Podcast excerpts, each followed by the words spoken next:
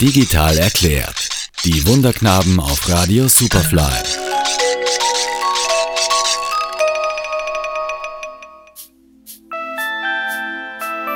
How-to-Videos. Wie geht das nochmal? How-to-Videos sind sehr beliebt, weil kein Mensch mehr diese ewig langen Beschreibungen äh, lesen, wenn sie einen neuen Föhn oder auch äh, Teile eines schwedischen Möbelhauses geliefert bekommen.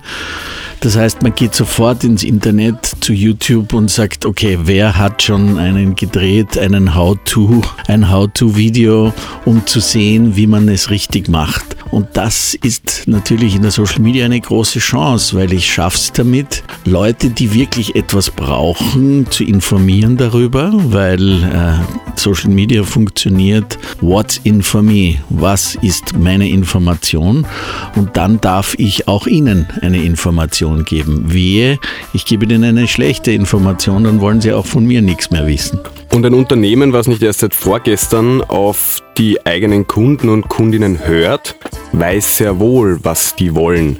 Das heißt, ein kleiner Tipp, und das ist ja das Schöne an Social Media, wie auch der Stefan schon gesagt hat, wenn ich meinen Leuten zuhöre in den sozialen Netzwerken und sie auch mal frage, was wollt ihr, dann werden sie mir, oho, erstaunlicherweise auch sagen, was sie wollen. Und wenn ich so Dinge wie FAQs auf meiner Website habe und die seit 15 Jahren da herumtigern, dann könnte ich mir doch auch mal überlegen, hey, ich mache Kurzvideos daraus und löse das Problem meiner Kunden und Kundinnen. Und das bringt Frequenz und Interaktion. Also Bewegtbild, Information, Hero sein.